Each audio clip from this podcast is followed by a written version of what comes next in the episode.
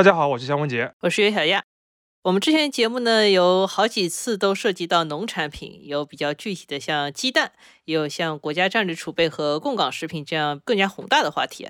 确实呢，我们对于农产品这个话题是有偏爱的，因为了解的越多，就越觉得自己了解的还不够多。所以本期呢，我们就决定延续这个话题，来聊一个所有中国人都很有概念的农产品——大米。真的吗？我觉得大米是属于那种我很熟悉，但其实没什么概念的东西。我只能顶多分辨得出它好吃还是不好吃。好不好吃本身其实已经是个很重要的点了。说到这个，就要提到我们今天的主角——五常大米。相信很多消费者提到好吃的大米，基本上都会提到这个名词。的确啊，就像我爸妈也是经常会这么说：“五常大米嘛，总会是好的。”那我就想问肖老师两个问题了。首先，你知道五常是什么意思吗？嗯，我只知道它是一个东北的地名。嗯，bingo，五常是在黑龙江，准确来说，它是哈尔滨下辖的一个县级市。因为当地的地形比较独特，而且土壤很肥沃嘛，啊，高品质的水稻也就成了五常最出名的物产。甚至当地的一个地标建筑就是一座大米博物馆。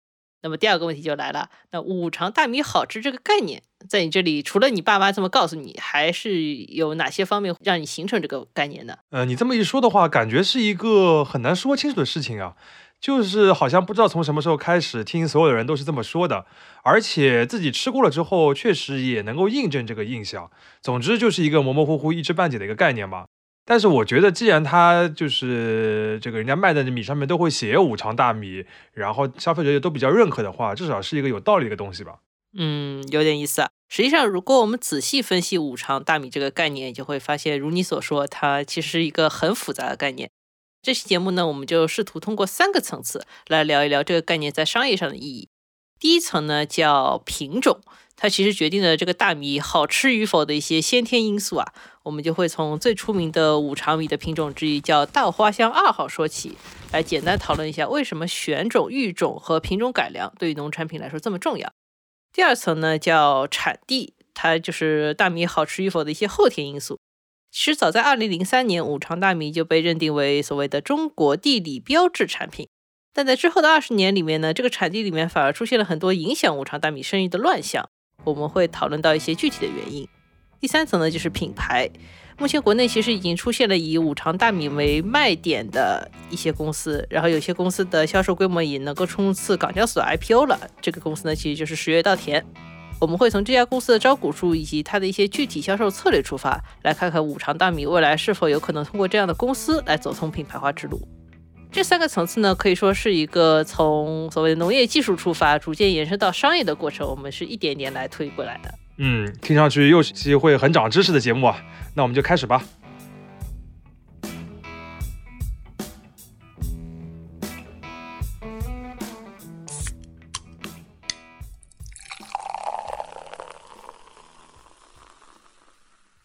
这里是商业就是这样。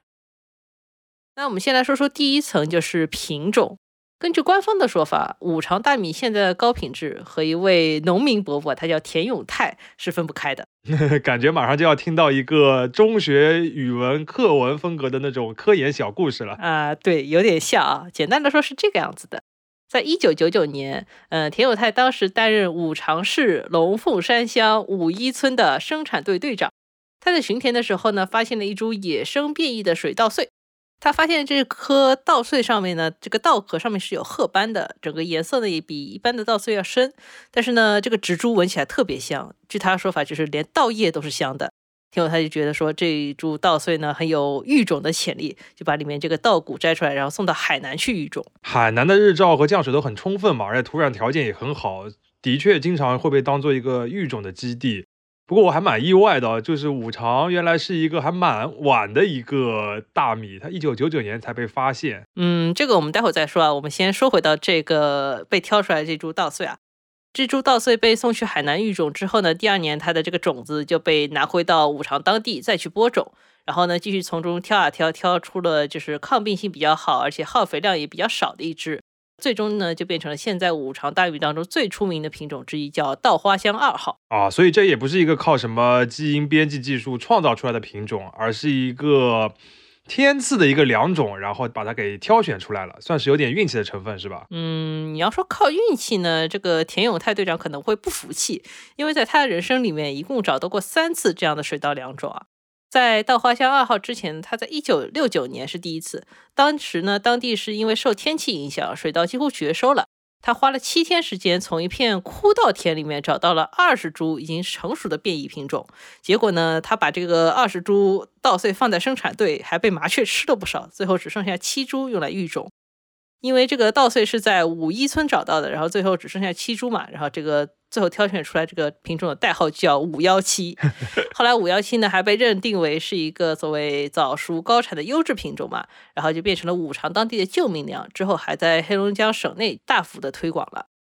那到了一九九一年，田永泰又在田里面发现了一个变异株，然后呢这次的变异株是东北当地特别少见的一个长粒米，然后煮完以后口感也很柔软，植株也非常的香。这个变异株呢，是在一九九三年，就隔了两年，就是真正培育成功的。它当时的代号叫九三八，然后很快呢，又变成了五常大米的一个主力品种。后来的这个所谓稻花香二号呢，其实也是从九三八这个稻田里面再挑出来的变异种啊。这么听起来的话，确实不完全是运气了，还是有一些眼光和经验在的。而且等于是救了五常大米市场三次，嗯，而且也解决了我刚才那个问题啊，就是这个九九年他发现的这个其实是稻花香二号，是一个新的一这个育种，但是之前这个五常大米其实已经有了一些比较成功的，然后推广也很广的一些变异株了，对不对？是的，呃，尤其像五幺七的话，其实是一个可以说是跨时代的一个品种了。不过呢，这个很好的品种呢，在培育出来之后呢，其实只大规模种植了十多年就不再种了。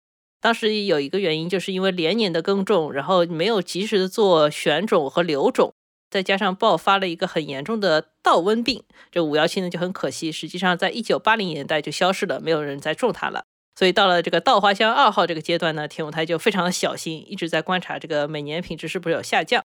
按照他的说法，就是像稻花香二号这样可以连续种十多年都没有什么变化的品种呢，是很少见的。不过这几年稻米呢，相比他最早发现的时候，香味已经有点淡了。如果再不升级换代的话，很难保证说几年以后不会变异或者说丧失这些原来的好的品质。啊，所以这个大米的这个培育种植里面还是有一个问题的，就是它这个农作物的选种育种本身要花很多的时间，而且还有失败的风险。就有点像这个搞一个新药，对吧？前期的成本很高，但是你推广种植完了之后呢，它的还有一个退化的一个问题，所以风险还是蛮大的，是吧？是的，那所以说为了保持这个种子的品质和产量要稳定嘛，那农产品的选种和育种，包括整个品种的迭代升级的话，现在基本上是一个科学的问题啊，它基本上变成由科研机构或者一些种子公司来主导，科技含量很高的一个事情。像五幺七和稻花香二号这种。比较优良的品种呢，虽然说它还是由人工经验或者一些偶然性主导的一些品种，那这种案例呢，其实已经变得越来越少了。这里还要提到一个小的前提，就是五常大米因为一直很出名嘛，那么它的这个市场认可度是可以说反向有一些作用的，它可以推动这种育种或者说选种和品种改良的工作持续进步，优中选优的。就是因为你有一个市场销售或者需求的一个基本盘，然后你在研发端就愿意投入更多去提升它的这个品质。对，因为他想象得到，我如果是选出好的以后，市场会认可嘛，就是有潜在的投资回报收益率。但是对于其他的大部分农产品来讲呢，这种传统的选育种的方式呢，在成本或者说潜在回报上面都明显不如现在所谓的商业种子了。讲到这里呢，我们也要稍微补充一下，虽然稻花香二号有很多明显的高品质的优点，比如它特别香，口感也很好，但是呢，在种植环节，这个品种呢，其实有一些明显的缺点，比如说呢，它的成熟期比其他的品种要稍微长一些，它的那个时间有点对不上，而且它。每亩的产量也会偏低，那在后期的交易环节呢，这其实就会带来一系列的麻烦。我们前面介绍了五常大米的几个标志性品种，尤其是其中现在比较通行的稻花香二号是怎么来的？可以看出来，当地在这个品质方面还是有很高追求的，确实想做一些有特色、有区分度的本地农产品。那这就给五常大米贴上了第二层标签，就是产地。嗯，也就是说，它一直有一些比较有名的、获得好评的一些这个大米，然后它这个产地就连带着成名了。对吧？嗯那其实讲到这个的话，我还是就是普通人应该有体会的啊，就是把一个物产和产地挂钩，其实是一种世界上应该蛮通行的做法。你比如说很有名的例子，像这个法国的波尔多的红酒啊，或者像什么帕尔马火腿啊之类的这种，对吧？因为他们很早就已经超越了所谓土特产的范畴，变成了一个有一定品牌作用的一个特定的一个产品的名称了。那这个呢，其实就是涉及到所谓的原产地保护的政策了。也就是说，政府会通过一系列的方法，比如说这个标志，或者说是一些什么防伪的一些措施，确保别的地方、别的产地不能仿制、冒用这些特定产地和产品的一些名称，这样就维持了那些产品的一些独特性嘛，然后也能保证他们的一些商业利益。当然，原产地保护政策跟所谓的真正的品牌还是有一些区别的。因为原产地的所有者呢，很可能包含了很多的经济实体，而且它强调主要是原产地嘛。而要建立一个品牌呢，就涉及到更丰富的内容，这个我们后面再说。那么回到我们地大物博的中国啊，一九九九年，中国也出台了类似的原产地保护政策，它最早的名字叫《原产地域产品保护制度》，然后到二零零二年呢，改为国家地理标志产品。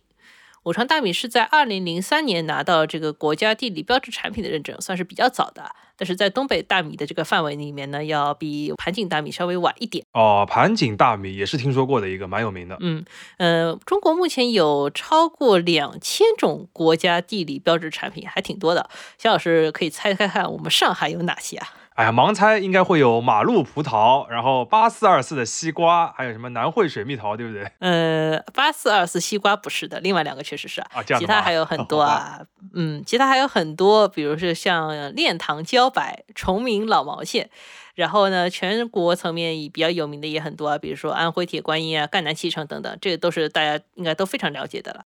不过，这个国家地理标志产品认证呢，里面有个小问题，呃，就是前面我们提到的，因为它保护的是所谓产自特定地域内的农产品，呃，至于这个产地里面具体种什么品种，只会划定一个大概的范围，实际上管理呢并不是很严格啊，因为这个跟产品相关的不单单是产地嘛，对不对？不过我感觉也可以理解啊，因为如果你只是限定在产地内某一个小众的品种的话，那它这个范围就太小了，太稀缺了。你随之而来的可能就是价格的飙升，然后囤货居奇，反而不利于这个农产品的流通嘛，它有点变成像一个奢侈品了。不过你这管太松呢，我觉得问题也蛮明显的。比如说我那个最有体会就是阳澄湖大闸蟹，对吧？呃，虽然它加了很多原产地保护的措施，比如说什么防伪、这个什么镭射光标啊等等的。但大家也知道，就是每年这个贴着阳澄湖这个标签的大闸蟹，肯定比这个湖里边能够活的大闸蟹要多很多，肯定会有一定比例的这个所谓洗澡蟹，是不是？嗯，没错。那当我们回到五常大米这个案例时候呢，会发现类似的问题要更严重。我们看到中国新闻周刊在二零一五年去五常当地做过一个实地的采访，这个文章里面提到了一组数字，就说当时全国各地挂着五常大米这个名号的米至少有一千万吨。但是当地呢，不管从产量还是这个加工厂处理量来看，全年能够生产的大米的产量最多是一百零五万吨，那相当于当时全国市面上有百分之九十的五常大米都是假的。然后我们也看到第一财经的深度报道团队在二零一八年底又去了一次五常。他们得出这个结论好像更夸张啊，因为当时那一年的话，五常当地是有一些减产的因素的。那算下来，当时市面上可能有百分之九十五的五常大米都不是五常产的啊。不管是百分之九十还是百分之九十五，都挺夸张的。如果我是消费者，看到这样的数字，都会直接放弃买五常大米了，还不如买崇明米，是不是？啊，不过造假和造假之间也有很大的差异哦。就是中国新闻周刊这个稿件里面援引了一个行业人士说法，他说当时的市面上至少有三种造假的策略。第一种呢，就是在更便宜的外地米上面直接贴一个五常大米的标，就是你前面提到所谓的洗澡米嘛。第二种呢，就是给这些外地米掺一些香精，上一些蜡，然后把它们这个香味提上去，冒充稻花香。呃，这个因为有点过分啊，确实已经很少了。第三种呢，就是把外地米和五常本地的其他米以及稻花香二号这三种米按照一定的比例混合，变成一个真假难辨的调和米。哎呀，我只听说过调和油，还有什么勾兑酒的，怎么还有调和米？嗯，调和米嘛，我觉得就是一种所谓调节成本的方式嘛，只不过是说比单纯这种洗澡米更有良心一点吧。我们看到二零一四年的这个报道当中提到说，有粮商就是专门做洗澡米，把外地米运到五常去卖的。那这个粮商在外地地头的收购价，然后再运到五常当地在加工企业那里的收购价，这就是两边的中间差价呢，每斤水稻可以挣三到五毛钱。然后它一个卡车下来呢，就可以相当于挣一万八到三万，利润是非常丰厚的。那这个是洗澡米嘛？那调和米其实也蛮有意思的，因为按照我们前面提到这个国家地理标志产品，它不是有一个认证要求嘛？其实你如果按照这个认证要求来做一些操作的话，它完全有机会变成一个既控制了成本又合法销售的产品。怎么讲？呃，比如说你用五常的当地米掺少量的稻花香，然后你以五常大米的名义对外出售是没有问题的。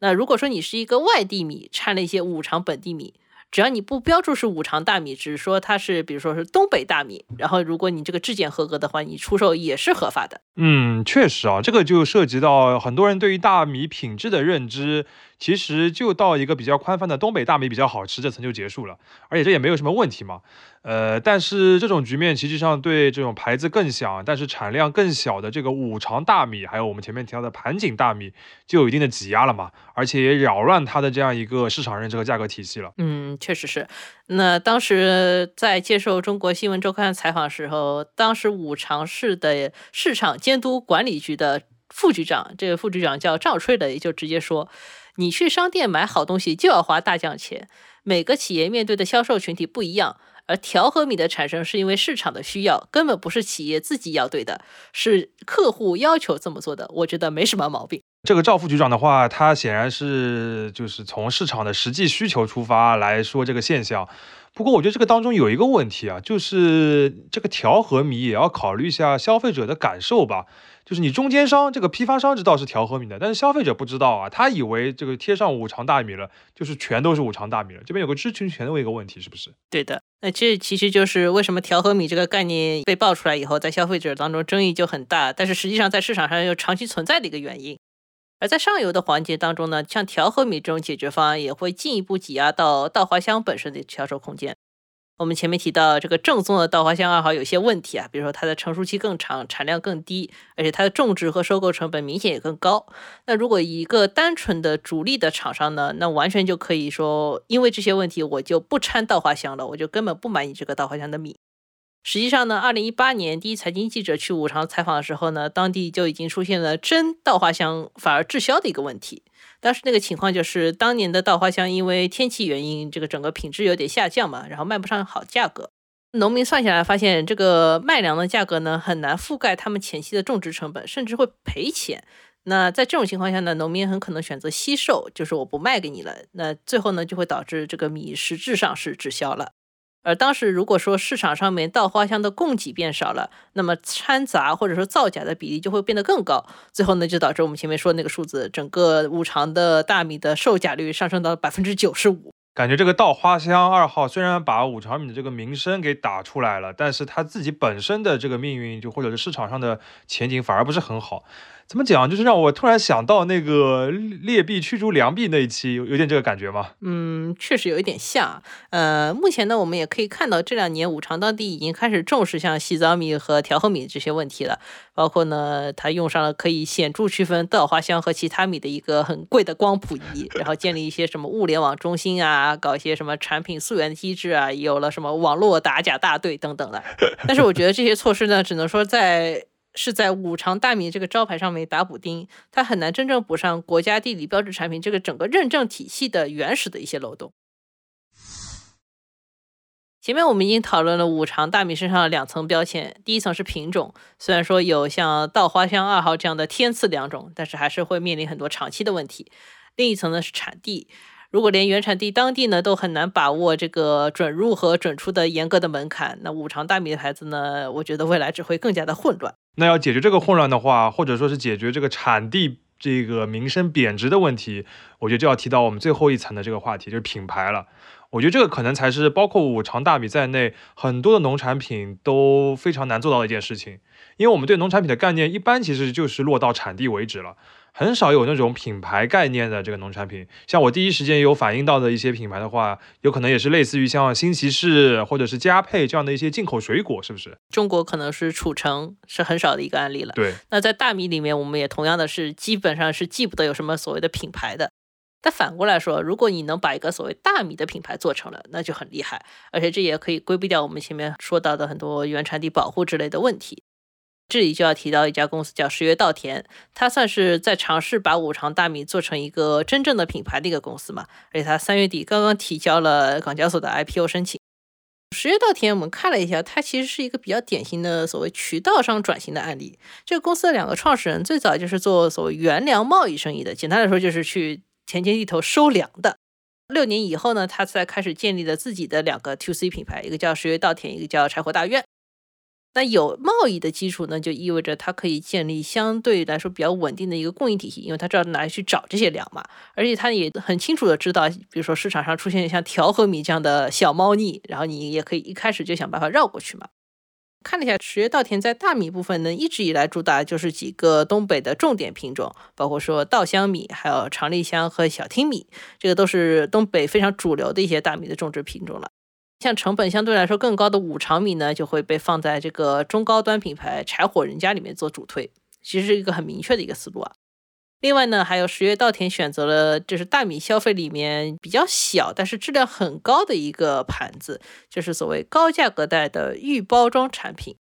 这个档位的优势呢，在于它和电商平台以及像盒马这种新兴的零售终端的关系比较紧密，呃，可以做很多新的花样的产品，而且也适应年轻消费者需求，那相应来说增长的速度也会比较快一点。我看了一下啊，这个它的这个招股书，如果只看它线上渠道的一个销售收入的话，其实十月稻田已经是中国整个这个大米、杂粮、豆类、籽类市场上面一个最大的公司了，它的市场份额已经超过百分之十了。你想想看，这么一个重要的一个就是人们的主食，它在线上能够占百分之十，还是蛮多的。它整个二零二二年的这个公司的销售额的话，是在四十五亿元这个水平，那净利润可以到百分之八，还是蛮高的。换句话说，它有可能确实是少数，就是几个能被比较多的中国消费者记住的一个大米的品牌，可以这么说吧？可以这么说。那我们前面提到它的一个很重要的策略就是主打线上渠道嘛，这也意味着公司要建立一个和这个线上渠道匹配的供应系统。我们第一财经杂志的记者江瑞杰在二零二二年初就采访过十月稻田融资时候的财务顾问公司，以及盒马的粮油业务自有品牌的开发人员。这两方面都提到说，因为他们都跟十月稻田有一些生意上的往来，都对他有个印象，说他的中台很强。不是岳老师啊，这个互联网公司有中台就算了，这个而且他们最近一两年还可能都忙着拆中台，是不是？怎么一个粮食品牌有中台？它是干什么的呢？呃，我觉得这个中台好像也是他们自己想出来的一个词吧，你可以理解为这是十月稻田自己的一个所谓数据分析管理和物流调拨的系统。一方面呢，这个系统可以监测各种原产地的数据，然后呢，比如说看这块地种的好不好，或者说哪里的粮的最近的量会比较多，然后呢，可以做出一些合理的采购决策。另外一方面呢，就可以做一些按需设计的生产、运输和储藏的方案，来匹配各个电商平台的不同的需求。举个例子啊，这两年盒马在大米上面其实主打两个卖点，一个叫小包装，一个叫新鲜度。这个小包装不是传统那种粮油品牌理解的，说我五公斤级别就算一个小包装了。它现在在做的是，比如说两点五公斤、一公斤，甚至我看到过有卖三百克一小瓶，就是那种一个人做饭可以吃两顿这种小包装米。包装规格越小呢，这个新鲜度的这个附加价值就更容易被接受。你确实买到了这个一次性吃完的米，你当然要更新鲜的。这就要求说，供应商能够做到所谓的以销定产，也就是根据电商平台的订单，尽快把这个待壳的稻谷从仓里面拿出来，快速研磨成新米，然后再马上包装好卖出去。这个速度要求是非常快的。哎，我感觉它这个小包装和新鲜度这两个卖点，倒是在电商渠道里边能够开发出的一个新的思路啊。因为实际上很多这个地方就是不是东北的，就很多一些别的一些地区，它郊区本地的一些大米品质也很好。只要你能够做到足够新鲜的话，也就足够好吃了。因为我们其实日常如果卖到的一些比较这个外地的一些米的话，很多并不是当季的嘛，有可能是放了一年的这种，或者是两季的这种米。这个因为米的这个影响它好不好吃的这个因素实在是太多了，所以他找了另一个因素来把它给强化一下。嗯，没错。所以说这个方面的话，其实市场上已经出现了一些新的玩法了。然后另外一些新的玩法呢，就比如说像那种直通田间地头的直播带货啊，或者说他直接上了一个所谓带货能力很强的一个内容平台，做了一些推荐。那么也有可能就是说反向放大之前的这个产地和品种这两个标签的优势嘛。嗯，实际上目前五常的当地就已经出现了很多专门种有机米，也讲究所谓精细化管理的这种农合社。江日杰去采访的时候，还跟一个农合社聊了一下，发现他们真的是很认真在做米，就非常非常精细，已经在用科学的方法，就算一些农药的配比啊什么的。但呢，他们的这个米相对来说价格也很贵，他们也是希望说能够跳出传统的像粮站定价来收米的这种销售策略吧，然后这样子的话才能让好的米卖出更好的价钱。那这个呢，就需要他们去找到更懂行的一些销售渠道来匹配他们这个需求。另外一方面，我觉得产地自己呢，可能也要重视一些所谓的品牌包装和自我推销的一些问题。江浙在当地发现呢，五常当地已经出现了一些供应商，比如说给米做包装的包装厂，然后还有一些像顺丰啊或者京东这样的物流快递公司，它其实就是可以帮农合社做完它不擅长的，就是销售之前的最后几步，然后把这个东西变成一个真正的产品吧。嗯，我觉得这个点还是蛮有意思的，就是说像大米这样一个刚需的量又特别大的产品里边，如果你有一小部分这个它非常讲究品质，然后这个主打一些溢价的这样一些产品，它有那个。脱颖而出的话，它就要改变它原有的一些这个销售的渠道。那这个改变渠道本身其实还不够，你要配合很多像刚刚岳老师讲的营销啊、包装啊，然后周边的一些细节啊什么的，把它当做一个另外一个这个生意、另外一种产品来卖，它有可能可以做到。嗯，其实这方面我们前面提到那个十月稻田，其实也已经走得很靠前了。它不仅自己的网店坚持在做直播，还一直在跟一些网红合作。看了一下招股书里面数据啊，就是到二零二二年底，这个公司累计合作的网红已经超过了三千五百名，其中有超过四百五十名的网红，他们的粉丝规模是百万级以上的。啊，虽然我们前面说它这个营销啊，或者说是这个包装要创新，但说实话，我觉得这个也有一点槽点的。因为大家如果听过我们讲那个蕉下那一期就知道了，我们其实一直对网红带货这个事情的这个看法是比较谨慎的。而且毕竟大米和很多新消费产品是不同的，它是一个非常传统、日常，不需要你去教育消费者的一个东西。其实你本来可以不需要用网红或者带货来拉动销售的，是不是？我觉得十月稻田做这件事情呢，还是因为它要维持一个这么样一个大体量级别的公司，那它对于互联网流量上面的一些重要的变化、一些潮水的动向呢，还是得非常敏感的，就是确实要试一试这些新的措施。但是，就像前面肖老师说的，我们倒是更希望产地这个层面，比如说传统的农合社或者传统的农户，能够重视起来这个事情。因为只有重视起来了，才能让五常大米真的尽快变成一个消费者更了解而且更认可的品牌。那最后，我们再花一点时间讨论一个问题，就是我们前面提到像品种、产地和品牌这三重标签，基本上都属于一些上层建筑类型的问题。就是说，如果这些问题都做得很好，那它可以解决的实际上是五常大米能不能卖得上价的问题，也就是说，相当于改善了它的潜在定价空间。但是从我们去年研究各种各样的农产品的经验来看呢，很多农民其实都还没有到算这个账的阶段，他们更多算的是所谓的地头账，也就是在种植阶段的各种成本，比如说什么种子啊、化肥、人工、租农机或者土地承包费等等。其实这块我们前面也提到了一点，为什么二零一八年五常会出现稻花香也滞销的情况嘛？就是因为当年的地头账算下来，整个成本变高了。按照往年收购价来看呢，这个一亩地其实种下来也只有六七百元的微利了，就是很低的一个利润了。而那一年恰好是因为天气不好，稻子减产，而品相也有点下降了。有些米业公司只肯开，就是说比原来要低，可能要低六毛钱美金的一个收购价。那作为生意，自然是划不来了。嗯，如果从这个地头账的视角来看的话，我们前面那些关于新兴的销售渠道啊，或者说是包装啊、概念等等讨论。价值就很有限了。因为你这个大米在消费者端再受欢迎，卖的再贵，这个定价的空间打开了之后，它这个溢价没有办法传导到农民这一端，是不是？嗯那农民这边面临的是什么情况呢？就是你各种的这个生产端的成本上涨了，但是它原有的这个收购体系和收购价格还比较固定的这个情况下，或者是有点僵化的情况下，它还是赚不到钱，甚至还有可能还不上债。嗯，因为现在很多农民其实是借债在种地的，大家要知道。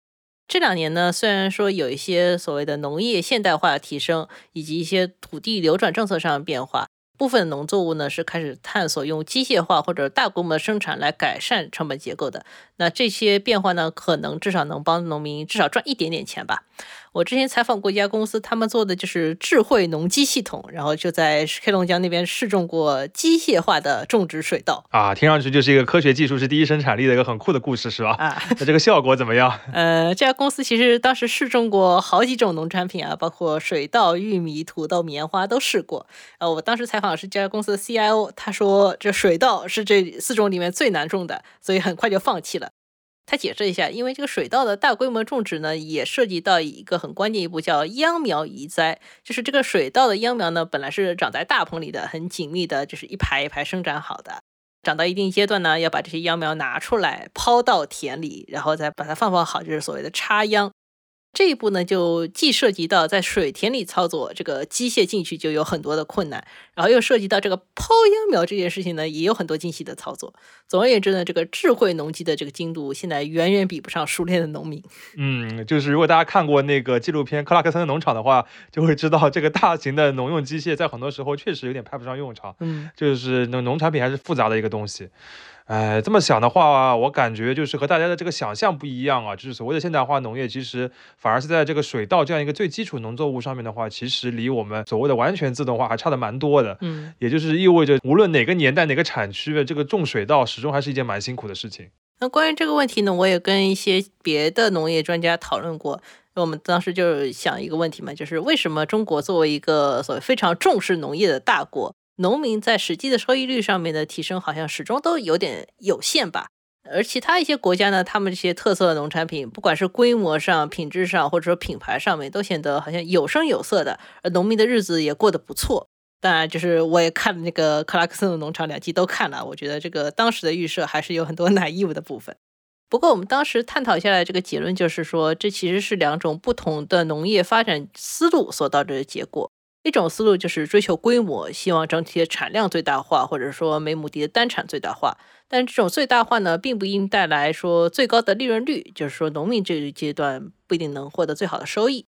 另外一种呢是所谓的追求效益，他希望我每种一份田，每耕一块地，都能带来所谓最大的利润空间。我一定要种最好的，卖到最贵的水平。那为此呢，他也可能愿意尝试很多前期投入比较大，但是回收周期比较短的先进技术。简而言之，第一种思路的话，它还是将农业来视作农业；而第二种思路的话，它更有可能把农业来当做商业来运营。这两种思路的话，因时因势可能各有利弊啊，我们也不能说一定选择哪一种。但如果像五常大米这样，将一个原本很有潜力和优势，也值得通过商业化向上突破的一个产品，依旧放在传统的农业的这个体系当中去运营竞争的话，可能就体现不出它最大的一个价值了。商业就是这样。